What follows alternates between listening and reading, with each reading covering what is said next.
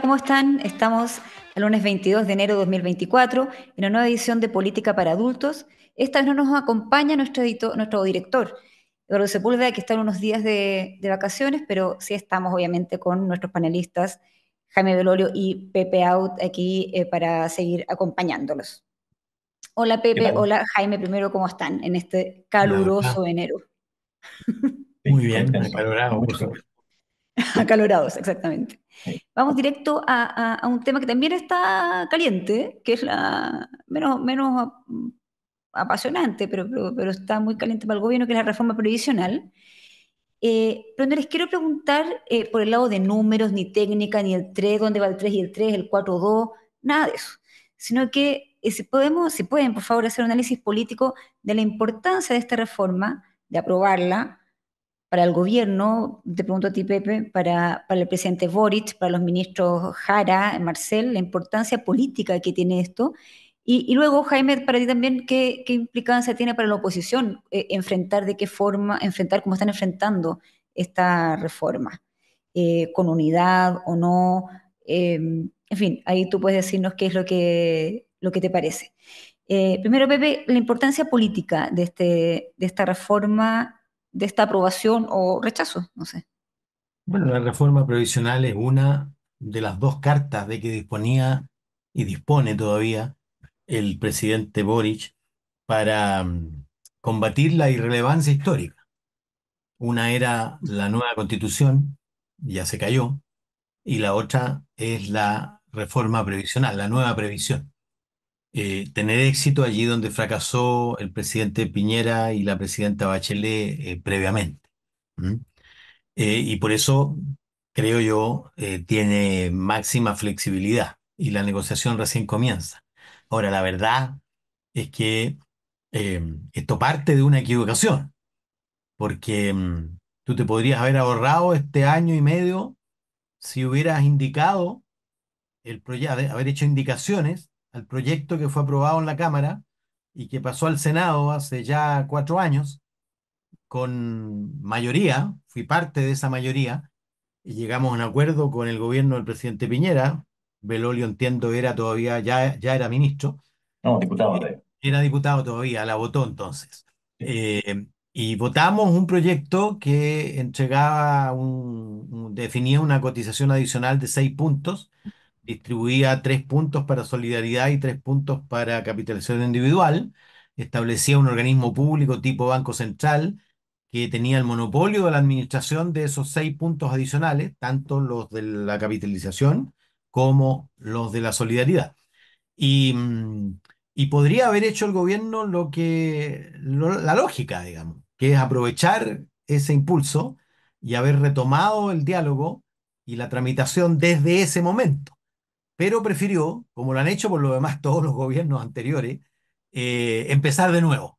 Y creo que es un déficit que tenemos nosotros, los políticos, los gobiernos, de eh, no subirnos a la continuidad de las iniciativas, sino más bien cada uno tener la pretensión de eh, recorrer el camino entero.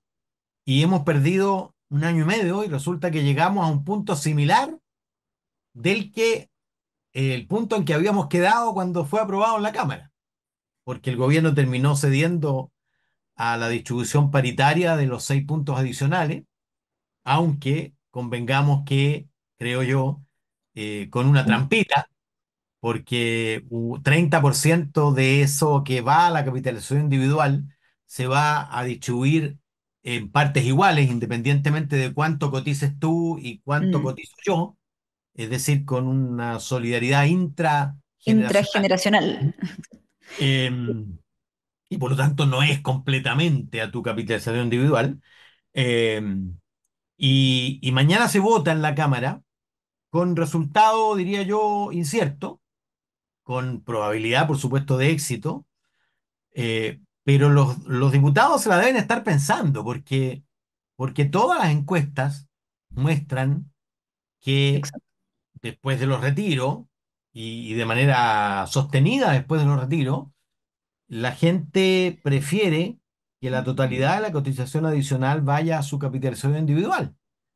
E incluso más allá del interés que podrían tener, porque es lógico que el ABC1 quiera, por supuesto, que vaya a su cuenta de capitalización individual, pero resulta que el porcentaje favorable a eso es mayor mientras más pobres son. Y en consecuencia, el, el, grupo más vulnerable es el que más quiere que vaya a su capitalización individual. Por lo tanto, no es solo un tema de interés, sino que un tema conceptual, un tema ideológico, digamos. ¿ah? La idea de que cada uno se tiene que rascar con sus propias uñas y que, y que tiene que ser el resultado del esfuerzo individual. Evidente que la idea de la solidaridad ha retrocedido en estos años y retrocedió muchísimo con los retiros, porque los retiros lo que hicieron fue acentuar el carácter individualísimo de la cotización, mostraron que era una leyenda urbana de que los fondos no existían, porque existieron, ¿ah? Eh, y, y reafirmaron el carácter individual. Y por lo tanto, yo te diría que la sociedad chilena hoy día, como nunca antes, prefiere que la solidaridad se haga con recursos generales del Estado, eh, cosa que por lo demás es más redistributivo, sobre todo si eh, continuamos la senda de hacer que aquellos que tienen más paguen proporcionalmente más en cuanto a, a tributos. Porque es evidente que la situación de hoy no es la misma que la situación cuando votamos nosotros, porque hoy día el pilar solidario se, se, se extendió y se transformó en una pensión garantizada universal, que no es completamente universal, pero podría serlo. ¿ah? Eh, de hecho, está considerado en, cierto condicionamiento a la recaudación fiscal, a que así lo sea. Ahora, eh, creo que el, creo que el gobierno equivocó el camino, debió haberse aprovechado eh, de, del trámite que ya había sido hecho, pero, pero como la intención original era refundar el país, naturalmente no, no se condecía eso con retomar una iniciativa que ellos mismos habían rechazado. Ahora, la paradoja es que lo que rechazaron entonces, hoy día estarían dispuestos, diría yo, a ojos cerrados a aprobarlo. Si tú le dijeras que eh, son seis puntos, la mitad para capitalización individual y la mitad para solidaridad, que administra íntegramente, sin competencia, un organismo público tipo Banco Central, a ojos cerrados lo vota el presidente. Y a ojos cerrados lo votó en contra. Uh -huh. Y lo votó en contra no solo el Frente Amplio, también el, el, el socialismo, el PPD, eh, solo lo votamos a favor algunos diputados independientes y otros demócratas cristianos y algunos radicales. Oh, radicales, sí. Lo que permitió que se aprobara en la, en la Cámara la negociación que hicimos en Hacienda con los ministros de la época. Pero, pero esto muestra de alguna manera lo ineficaz que resulta creer que tú empiezas de cero cada gobierno. Y ha habido ya tres gobiernos que creen que empiezan de cero y capaz que haya un cuarto, ¿eh? capaz que haya un cuarto, porque mm, es cierto que tiene alguna posibilidad de éxito, eh, porque se han, se han hecho concesiones, concesiones entre paréntesis, que le quitan seriedad a la reforma, porque la modificación de las tablas de mortalidad, por ejemplo, que se vende como una cuestión central, la verdad es que es un, un, una ilusión, porque porque los comunicadores de esa iniciativa, te explico, eh, hoy día se considera más allá de los 100 años, pero Exacto. la probabilidad, digamos, a cada año tiene su probabilidad para la determinación del cálculo. Entonces, si tú, la probabilidad de los 100 años es infinitamente menor que la de los menor, 70. Claro. ¿ah? Eh, y ellos cuentan como si te contaran todos los años y te los dividieran por igual. Y la verdad es que no es así y por lo tanto tiene una relevancia mínima y tiene un costo además, por supuesto, hacerse cargo a partir del año de corte, es decir, si tú lo defines a los 90, por ejemplo, eh, tiene un costo fiscal gigantesco hacerse cargo de los 90 en adelante. Eh, una, y esa, una eventual derrota del, del, del, gobierno en esta, en esta reforma, tú decías que son una de las dos pocas cartas que le quedan. Eh, también, ¿qué implica para el gobierno? ¿Qué implica para el, para, para seguir adelante, para... No, el gobierno no puede perder. Y, y, está haciendo todo lo posible para no perder.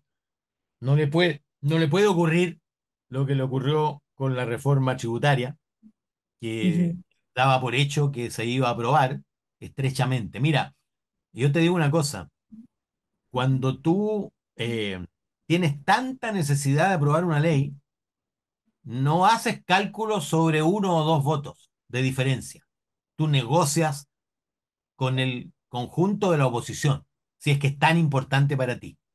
Y el gobierno aquí optó por el pirquineo, es Por uno o dos votos, exacto. por conseguir uno a uno los votos del PDG, los votos de... Y así es como se va desordenando, porque tú le entregas supuestamente al PPD la modificación de las tablas de mortalidad y se desarrolla una batalla rasca entre el PPD, no puede ser más rasca, una batalla entre el PPD y demócratas por quién es el autor de esa modificación, que por lo demás para mí es completamente ilusoria eh, pero, pero es lo que es, ¿ah? Entonces tú, eh, el, el barco se te va desestivando, porque lo cargas hacia allá y pierdes estos votos, lo cargas hacia acá y pierdes estos otros.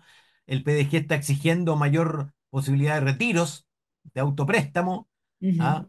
Eh, obviamente hay quienes nos oponemos a eso, y por lo tanto seguramente si es muy exagerado va a haber votos en contra. Eh, Ahora, yo creo que debiera aprobarse, en el sentido que lo más probable, más bien eso, lo más probable es que se apruebe, pero que una reforma se apruebe en general y luego se rechace en particular, porque te doy por hecho que si se aprueba en general, se va a rechazar la distribución de 3 y 3 tal cual está planteado, ¿ah? Porque hay quienes la van a votar en general, pero luego la van a votar en contra en particular, y que llegue al Senado votada en general a favor, pero con dos o tres de las cuestiones básicas votadas en contra, en la verdad es que, ¿de qué te habla? De que el gobierno eh, sabe ya que la negociación verdadera, la seria, la definitiva, la tiene que hacer en el Senado. Jaime sabe mucho de eso.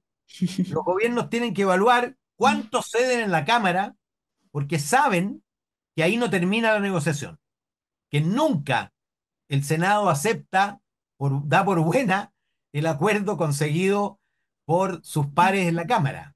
¿ah? Ellos quieren cobrar. Y, y aunque los demócratas, por ejemplo, pudieran votar mañana en general a favor, aunque creo que van a votar en contra de la distribución luego, eh, eso no garantiza que los dos senadores hagan lo mismo. Y los dos senadores demócratas son la diferencia entre perder o empatar. Ni siquiera entre perder o ganar. Entre perder o empatar. Y, y Jaime, ¿cómo lo ves tú eh, en cuanto al, vi- eh, en cuanto al punto de vista eh, político? ¿Qué significa también ideológicamente? Este es un tema muy importante para la derecha. El, por el lado de la derecha, ganar o perder su postura, quiero decir. Bueno, no- nosotros algo lo comentábamos acá mismo, ¿no? Que eh, post elecciones del plebiscito, el gobierno iba a tener un impulso en sus propias Exacto. reformas, iba a tratar de argumentar que ahora los chilenos no querían una constitución de izquierda ni una de derecha y por tanto que sus reformas eran el justo medio. Bueno, eh, estamos todavía en esa ola eh, y lo que ha hecho el gobierno dentro de la Comisión de Trabajo y luego de Hacienda es aprobar a rajatabla, es decir, daba lo mismo lo que dijeran o no dijeran eh, las personas de oposición, aprobaron todo tal cual. Eh, ¿Por qué? Porque era el único momento, la única posibilidad que tenían de que llegara a la sala de discutirse. Entonces, esto es por el impulso de las, del post-elecciones, del de plebiscito, pero también es por las elecciones. Y es porque necesita entrar en marzo con, eh, con- habiendo metido un gol justo antes de eh, irse al descanso, básicamente, si lo dijéramos en, en términos futbolísticos porque necesita enfrentar la elección que viene, que eh, en, en, esta agrupación desde la democracia cristiana hasta el Partido Comunista, en concejales y en alcaldes y en gobernadores, necesita tener algo, algún relato que poder ofrecerle a la, eh, la ciudadanía. Segundo, eh, están apelando a este voto marginal que es muy riesgoso, pero por lo mismo entonces es una lógica muy prepotente dentro de la Cámara de Diputados. Aprueban simplemente. Eh, y lo que digan los otros da exactamente lo mismo. Y empieza con este, eh, esta idea mañosa eh, de decir que si no se quiere aprobar la idea de legislar, entonces significa que alguien no quiere debatir sobre un tema. Eh, y eso es engañoso porque eh, la idea de legislar no es sobre una cuestión hipotética, teórica, que nos pongamos a, no sé, teorizar uno con otro sobre alguna materia. No. es un proyecto de ley concreto que ha sido discutido por más de seis meses en la Cámara de Diputados y que ahora se vota, después de esta tramitación, se vota en la sala. Y tiene una particularidad los, proyectos de pensiones, que es que si hay un proyecto o una materia en la cual los parlamentarios no pueden hacer ninguna indicación, ninguna modificación al texto, es esta. ¿Por qué? Porque por un lado implica mayores gastos y por el otro tiene la exclusividad también en materia de seguridad social. Es decir, por ambos, los parlamentarios no tienen más que decir sí o no la propuesta que hace el gobierno. Claro, hoy día la, presidenta del Partido Socialista en, la radio cooperativa que estuvimos en la mañana decía, bueno, pero se pueden hacer y el gobierno las puede patrocinar. Ok, solo ratificaba mi punto. O sea, si el gobierno no está de acuerdo contigo, entonces o estás a favor o estás en contra. ¿Y qué significa hoy día estar a favor? Es estar a favor de 3-3. Y en verdad no es 3-3 como decía Pepe, sino que es como 3 y, y 2,1, en verdad, porque hay otro que se va para otro lado. Y eso es muy impopular. Y la ciudadanía dice, además, no lo quiere, entonces, por primera vez, o sea, no, no sé si por primera vez, pero, pero de las pocas veces en donde la convicción de la derecha es hiperpopular, es esto. Entonces, votar a favor creo que es un error y es caer en la trampa de eh, lo comunicacional, de que no se quiere legislar sobre una materia. No, no es verdad. Se quiere legislar sobre la materia, pero no de esa manera, con ese proyecto. Y eh, ahí hay dos cosas o tres cosas que conspiran además con, con, para el gobierno. La primera es la PGU, curiosamente, ¿no? Porque la PGU lo que hizo fue multiplicar por dos y por tres las pensiones de algunas personas. De hecho, con el aumento que viene ahora el primero de febrero, va a estar muy cerquita de la línea de la pobreza, con lo cual ninguna persona que tenga hoy día pensión va a, estar, va a ser pobre. Y por tanto la pobreza se va a trasladar a una cosa que está completamente olvidada y, no vista, que tiene que ver con mujeres y niños. Eh, y ahí entonces hay, hay, una cuestión que va a ser relevante. Entonces la PGU, que hoy día son 2,4 millones de beneficiarios, es un problema, entre comillas, para el gobierno, porque hay una vía por la cual se pueden mejorar las pensiones sin hacer su reforma. Esta, al menos. Em, y, y, lo segundo es que la idea de heredabilidad es algo muy profundo. Eh, aquí yo he tratado de empujar muchas veces esta idea de un, futuro secuestrado por el presente. Si hay algo que permite que las personas rompan ese futuro de corto plazo, tiene que ver con la herencia, con lo que le dejan a sus hijos, su familia, a sus nietos. De ahí que esos seis puntos adicionales en los sectores más vulnerables es tan importante que queden en sus cuentas. No es que no, no, no, es que no sean solidarios, no es que no quieran ayuda de otro, no, es que dicen, esto es lo mío, es lo que yo he construido, es mi esfuerzo y quiero poder dejárselo a mi familia. Entonces, el gobierno está peleando, lo viste de solidaridad, pero en el fondo está peleando contra las personas más vulnerables, que esta es su único ahorro. Esta es la plata que van a poder haber ahorrado durante su trayectoria vital y se la quieren dejar a su familia, con justa razón, ¿no? Entonces, eh, habiendo además la opción de retirarla como en el pasado, con mayor razón quiere que quede en su cuenta, que esté ahí con su nombre y apellido, y no en una bolsa en donde eventualmente vienen algunos, algunos pesos. Entonces, políticamente el gobierno se la juega toda, se la va a jugar marginalmente, si gana, eh, yo también creo que debería ganar en general, pero va a ser un, triunfo bien efímero, porque eh, va a tener unos forados gigantescos abajo para tratar de sobrepasarse de esos forados, va a decir, bueno, pero igual la aprobamos, así que va ahora vamos al Senado, en el Senado la discusión no parte 3-3, parte por lo menos 2-4, por lo menos 2-4. Pero la derecha también se la juega toda en el sentido de que se la jugaron con este tema en la Constitución, por ejemplo, eh, en los dos procesos constitucionales también. Y que no, Yo diría que, La, derecha la juega un poco menos porque eh, está la expectativa de que el próximo Parlamento sea más de derecha y por tanto los foros actuales, y, y, bueno, y el Senado está empatado además, entonces, que en la próxima pasada, o sea, si no es ahora, en la próxima pasada puede ser mejor para las ideas de derecha y por tanto, además unas que son súper populares, como decíamos, que es que eh, todo ese mayor ahorro vaya a la cuenta de las personas. Oye, yo, quiero aclarar, Mariela, que eh, la frase del Senado está empatado eh, pasó de moda, porque el Senado no está empatado. Se empató en la elección, pero hoy día no está empatado. Eh, eh, dentro de los 25-25 se contaban los dos senadores demócratas que, a lo menos en este aspecto, primero ya no son oficialistas. No son oficialistas, exacto. Y, si alguna vez lo fueron, y en este aspecto en particular no están alineados con el gobierno. Eh, te quiero decir que la dificultad mayor, eh, primero para los diputados que van a tomar la decisión de, de inclinar la balanza en un sentido o en otro, es el desafío o el riesgo de no sintonizar con su electorado. En una cuestión Mira, lo- los electores toman, siguen con atención pocas cosas de lo que hace el Congreso. Poquísimas, en verdad. Esta es una de ellas. Esta es una de ellas, porque le afecta directamente el bolsillo. Y en Tu platita, como diría por ahí. Claro, cuando tú tienes un 65% que cree que tiene que ir a su cuenta de capitalización individual y su diputado del PDG, del ADC o demócrata inclina la balanza en la otra dirección, les puede costar. Y les puede costar muchísimo. Y fíjate tú que eh, cuando tú miras, descompones la CADEM de esta semana en la pregunta ¿dónde quiere usted que vaya su, su cotización adicional? El 65% dice que quiere que vaya a su capitalización individual y el 32% a solidaridad, a solidaridad a la mitad y mitad, digamos. ¿ah? Claro. Eh, o sea, el, el- el acuerdo, digamos, tiene un 32% de respaldo y un 65% de rechazo. Pero lo más relevante es que entre aquellos que se identifican de izquierda, el acuerdo tiene apenas 53% de respaldo y 45% de rechazo. O sea, el 45% de los electores que se definen de izquierda prefiere que vaya a capitalización individual.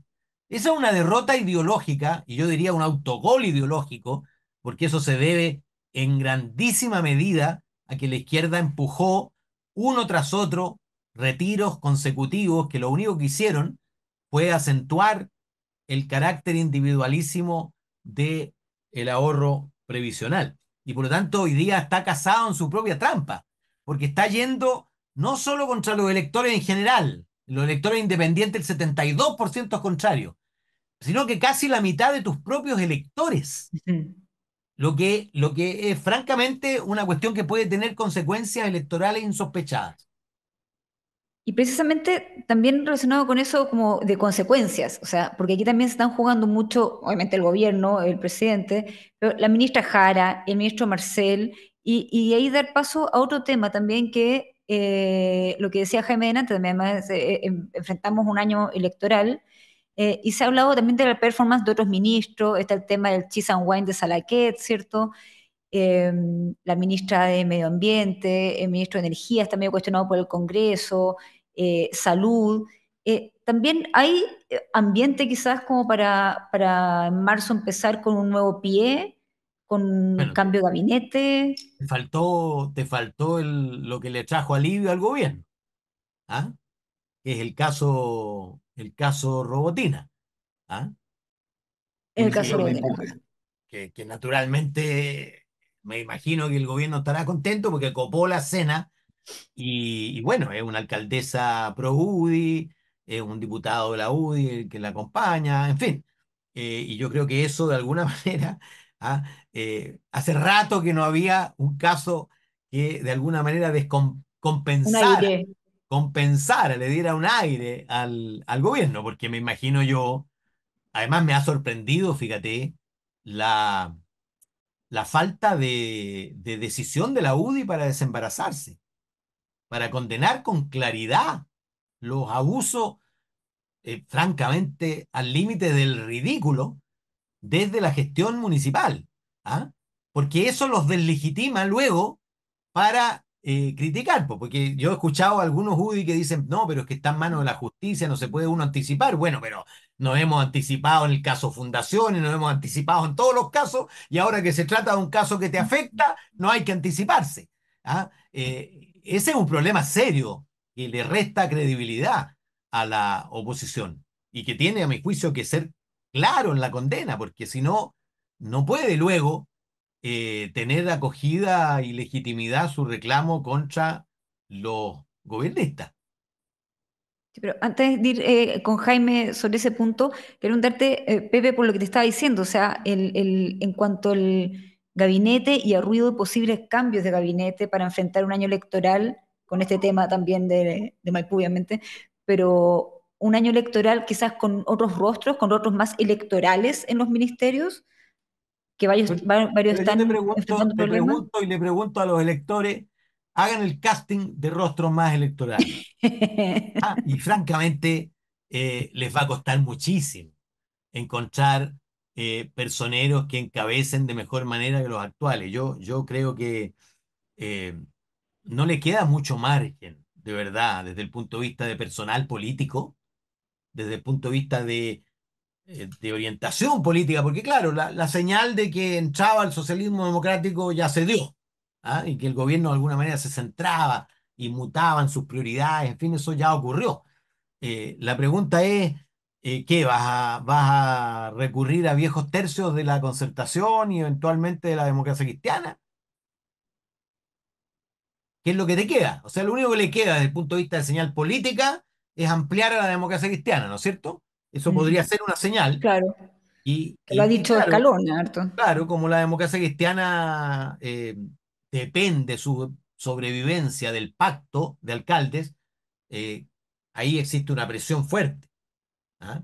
Pero, pero yo he escuchado a, al presidente Undurraga decir que esa, esa barrera, ese puente no lo va a, no lo va a, a cruzar. ¿ah? Eh, pero, pero esa es una opción. O sea, yo amplío mi gobierno, primero.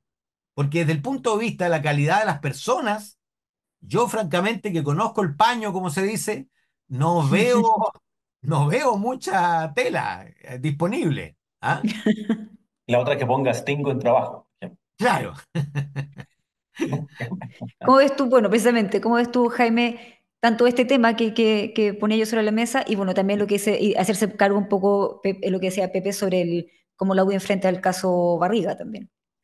A ver, sobre lo primero del gobierno, eh, claro, obviamente le dio un respiro, como decíamos, la, la elección de diciembre, eh, de un equipo que está agotado, de un equipo que evidentemente ya está mostrando eh, esas fatigas y el tener 20 homicidios en los primeros 20 días de enero, obviamente que iba a significar algo para quienes han estado más visibles, en este caso la ministra de Interior, el propio presidente baja un poco también.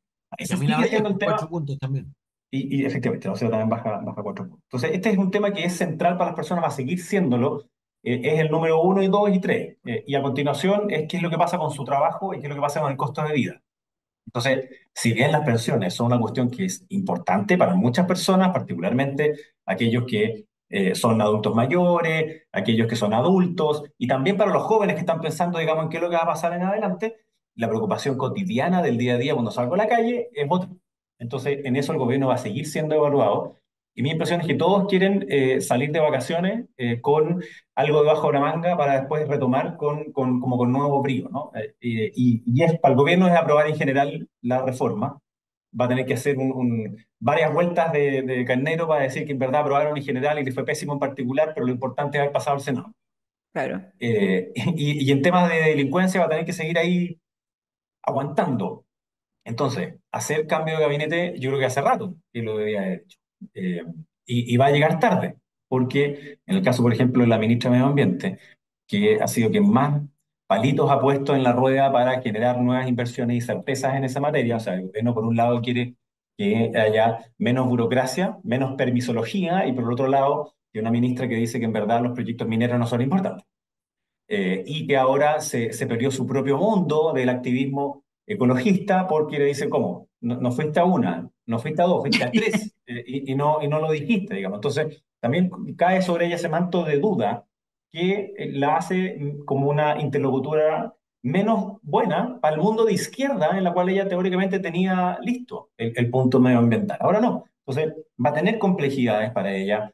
Eh, puede que ahora pase más piola, digamos, pero a partir de marzo en adelante, evidentemente va a ser distinto. Entonces, también para Hacienda y Trabajo, lo que pase con pensiones es relevante para lo que pasa en marzo para pa, adelante. Eh, y, y, no creo que el, el, cambio vaya a llegar, digamos, a, a, tal nivel en donde salga Hacienda y, y o economía o trabajo. Yo creo que no. Pero sí en aspectos sectoriales, yo creo que el gobierno tiene la urgencia de poder ejecutar más rápido o pasar la completa irrelevancia, como decía Pepe. O sea, en, en, en vivienda decidieron mantener a Monte, yo creo que fue una cuestión muy tosuda, digamos, de mantenerla, y por tanto vivienda pasó a la irrelevancia completa y total. Y la probabilidad de que pueda cumplir la meta eh, que se habían planteado, 600.000 viviendas, no, no, no va a pasar. No, no, Yo de nuevo el ministro dando cuñas de democracia viva, finalmente tenemos. ¿Pero qué va a seguir de hecho, de nuevo. Eh, cada vez que, que, pase judicialmente algo, nuevamente va a tener que salir a, a decir, aunque no lo quiera, digamos, sino, y aunque él no haya tenido eh, eh, inicialmente, digamos, algo, algo que ver. y con respecto al otro caso, bueno, yo comparto con Pepe que efectivamente hay, hay una, viene una ola, ¿no? justo ahora que vienen las elecciones municipales, de, de esa judicialización que se dio en el pasado y algunas empiezan a salir ahora también precisamente porque se enfrentan la, las elecciones. Em, y, y, yo creo que hay una cuestión que tiene que ver con la selección de candidaturas, eh, que es súper importante. Eh, o sea, la, eh, e, esa política en donde bastaba ser conocido para salir, yo creo que también está completamente agotada. Y, y, es necesario que no solamente sea alguien conocido, sino que además que tenga la capacidad personal y la capacidad de dirigir equipos en los cuales esto pueda dar buenos resultados y no tener que enfrentar entonces problemas de, de cifras exorbitantes, obviamente, de, de malos usos, malos gastos. Yo creo que obviamente esa cifra eh, es la que dice la Fiscalía para que sea todavía más grande, una cuestión de espectacularidad, digamos, eh, y después va a ir bajando a medida que se vea en dónde están esas faltas, que algunas de ellas son súper graves, ¿no? falsificación de instrumento público, eh, y, o, sea, uno puede cuestionar o no el mérito de las pulseras con brillante, ¿no? pero, pero otra cosa, eh, claro, pero, pero, pero, otra cosa es saltarse la regla como tal, eh, que es falsificar instrumento público, que, la, qué sé yo. Entonces hay, hay un aspecto que, que, hay que diferenciarlo, a pesar de que los dos son igualmente eh, cuestionables. Y, y, y, para la selección de candidaturas en adelante eso va a ser clave para Chile Vamos y para el Partido Republicano, para todos, obviamente, que van a estar ahí a la palestra, que, que es una de las razones por las cuales eh, esa amenaza que alguna vez hacían algunas, algunas personas del Partido Republicano, porque no es el Partido Republicano, de, oye, nosotros vamos a ir solo en todo Chile, no es verdad. Eh, y, y, no es verdad porque no tienen las personas y que y si tuvieran igual inscrito, la probabilidad de que algunos de ellos después cometan errores graves como los que estamos viendo hoy día en otros municipios muy alta y por tanto uno puede hacer eso, tienes que hacerlo de manera distinta. Y ahí ha salido tanta gente, tanto de Chile Vamos como Javier Macaya, así como también eh, y otros del Partido Republicano, y demócratas diciendo algo que tiene todo el sentido, que es que se necesita una coalición amplia, y esa coalición amplia es para la presidencial, demócratas dice, bueno, o, nosotros o republicanos, y, y, es una pelea, y creo yo es un poquito, como se dice, cachetazo payaso, porque, porque nadie está planteando que sea una única coalición política que firmen y entonces que vayan listas juntos a concejales, a diputados, a... no, no. Lo que va a pasar es que va a haber una coordinación que es distinta. Entonces, el Partido Republicano vaya a sus propios concejales, y perdona la lata, pero si tú inscribes un pacto electoral entre Chile Vamos y el Partido Republicano, llevas los mismos alcaldes y tienes que llevar los mismos concejales en la lista. Puedes hacer subpacto, pero si las firmas como primarias arriba para los alcaldes, lo tienes que hacer para los concejales. Y, y, ellos, y ellos no quieren hacer eso. Eh, ellos quieren llevar su propia lista de concejales, se van a omitir en algunas partes para los alcaldes, quieren llevar su propia lista después de parlamentarios eh, y no quieren ir con la misma de Chile Vamos, se pueden subpactar abajo, ¿no? Por, ejemplo, eh, lo que debería ocurrir es que la UDI va a ir con RN y probablemente Opoli va a ir con Amarillo Demócrata. pero ellos quieren ir por su propio, su propio lado. Entonces, no quieren estar en el mismo pacto ahora, sino que quieren ir por el lado, pero eso no significa no coordinarse, que es lo que va a ocurrir. Claro, pero, ¿cómo zanjan esto que, que plantean esto? Tú dices, claro, eh, de, que, que, no, que no tiene sentido, pero que por un lado se planteó abiertamente desde demócratas, ¿cierto? Demócratas, desde demócratas, pero sin republicanos. Mm. Eh, y republic perdón, y Macaya, ¿cierto? Ayer hizo desde demócratas guion slash amarillos con republicanos.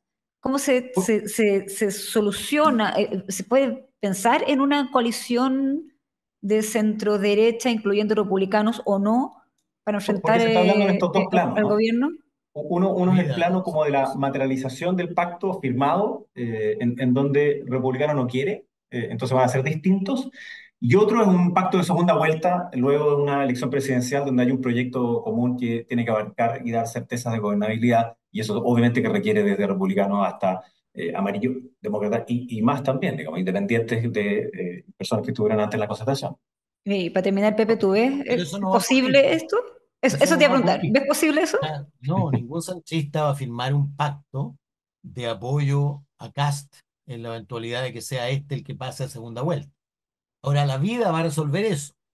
Eh, ¿Por qué? Porque primero quiero corregir a Jaime, porque Jaime se fue antes del Congreso y yo hice, empujé la reforma después, tú puedes tener una lista de alcaldes y varias listas de concejales. Antes era, exactamente, antes era como decías tú. Pero es cierto que Republicanos no va a concurrir a una lista de alcaldes porque también quiere competir en algunas comunas, particularmente en el Triángulo de las Bermudas y un poco más allá, en aquellas comunas donde no hay riesgo, donde no hay riesgo de que gane el oficialismo, y obviamente ahí va a ser medición de fuerza. En Las Condes va a ser medición de fuerza, en, en Vitacura, en Loarnechea, en Zapallar, etc. ¿ah? Eh, pero pero si los ves. Evidentemente eh, el Partido Republicano se va a concentrar en su lista de concejales y va a buscar ganarle a Chile Vamos, que probablemente no sé si tendrá una sola lista o no. Eh, la vez pasada una lista UDI, una lista Evópoli, una lista PRI y una lista RN. Yo creo que para competir con Republicano es posible que haya hoy día lo menos una lista RN UDI. ¿ah? Eh, si es que Evópoli eh, se alía con los partidos emergentes de centro, amarillo y demócrata. Eso es posible. Eh, pero va a haber un pacto por omisión, sin duda, porque el oficialismo ya resolvió, primero incorporó a la democracia cristiana en una sola lista de alcaldes. Ellos también van a competir en concejales y se va a focalizar la competencia de, de quién es más grande, si el Frente Amplio, si el PC o si el socialismo democrático. Probablemente el socialismo democrático incluya en su lista la democracia cristiana. Esa es una cuestión que todavía está eh, jugándose. O la democracia cristiana tenga una lista propia porque tiene muchos concejales todavía y por lo tanto necesita espacios. ¿ah? Más de Eh, 300, tengo 350. claro, exacto. Entonces, tú, Pepe, decías, no, no ves firmando para una segunda vuelta amarillos, no, no veo demócratas y firmando resto. un pacto y, y por lo demás, yo he insistido hace ya muchos meses, eh, la verdad es que Primero, ya tenemos ya una de las cosas que anunciamos aquí, eh, ya tenemos la candidatura de Marco Enrique Ominami puesta sobre la mesa. ¿ah? Lo dijimos hace tiempo, es lo que mejor hace en la vida, bueno, lo está haciendo. Y ya está en todos los teletipos y en todas las redes sociales en su candidatura. Eh, luego es sumamente esperable una candidatura a la izquierda del oficialismo, de todas maneras. ¿ah? Digo esto porque la candidatura de Marco Enrique es una candidatura distinta, no es una candidatura a la izquierda del oficialismo propiamente tal. ¿ah? Él, él, em, él va a buscar eh, el posicionamiento de alguien que quiere recuperar la senda, ¿ah? Seguramente. Eh, un tipo inteligente y sabe posicionarse en el lugar donde rinde más. Y por lo tanto tú vas a tener a Marco Enrique, vas a tener al candidato oficialista salido de las primarias y vas a tener un candidato a la izquierda, a menos que también esté Artés, que seguramente. Eh, y luego vas a tener a lo menos a Cast y a Matei. Eh, la probabilidad de una segunda vuelta entre, entre esos dos es alta. Es alta. Pero ahí Por ves supuesto a que es amarillos y demócratas apoyándola, por ejemplo, a. Matei. Ah, por Ay, supuesto. Yo, yo creo que van a tener candidato presidencial, ¿ah? Porque, salvo que hagan lista parlamentaria, porque si tú quieres elegir parlamentarios en Chile en el sistema proporcional, necesitas imperiosamente candidato presidencial en primera vuelta. presencial. Y esa es la razón por la que Kass no va a primaria, porque su objetivo primero es doblar su bancada parlamentaria y yo creo que lo va a lograr. Porque con una candidatura sobre 20-25% y con un partido que ya tiene 10 o 12 parlamentarios, probablemente mu- multiplique por dos su presencia y se convierta en el partido individualmente considerado más grande de la política chilena. Eso es probable. Eh, y por eso no va a participar en primaria bajo ningún punto de vista. Y por lo tanto, la pregunta para demócratas, amarillos y demás es si tienen o no candidatura presidencial. Y la pregunta esa va a ser respondida si tienen o no tienen lista propia parlamentaria. Parlamentaria. si, si van en lista con Chile Vamos, naturalmente van a plegarse, van a participar en la primaria y van a plegarse a la candidatura ganadora que va a ser Evelyn Matei. ¿Ah? Eh, esa es en el fondo la, la pregunta. Si van con lista parlamentaria propia, de centro, buscando un espacio, o toman opción. Y, y yo creo que ya descartaron la opción del oficialismo. Y además ya no tienen a la DC para hacer eso, porque después de las municipales, la DC va a quedar instalada claramente en el lado del oficialismo. Y por lo tanto, de ahí a la continuidad de una lista parlamentaria con el oficialismo, un pasito. No, perfecto. Muy interesante, Pepe. Jaime, nos pasamos unos minutos, pero valió la pena porque hicimos un barrio por distintos temas, todos relacionados además entre sí, en este momento en, este verano. No dijo nada sobre la actitud timorata de la UDI en condena a, más o menos, ah, más o menos. A los abusos de, la alcaldía de Maipú. ¿eh? Y conste, conste nada. Nos faltó después hablar lo, de los cristales, de los, de los, de los pulseras, de los, de los collares, perdón. Nos faltó después hablar sobre la candidatura al mundo mundial de Michel Bachelet, pero eso lo podemos hablar para Pero ese era, era Aldo Muñoz, era eso, ¿no? También. no, perfecto. De nuevo, muchas gracias, Pepe, Jaime, en este nuevo Política para Adultos. Y nos vamos a encontrar en otra oportunidad. Muchas gracias a todos. Gracias. El libero, la realidad como no la habías visto. Haz que estos contenidos lleguen más lejos haciéndote miembro de la red Libero.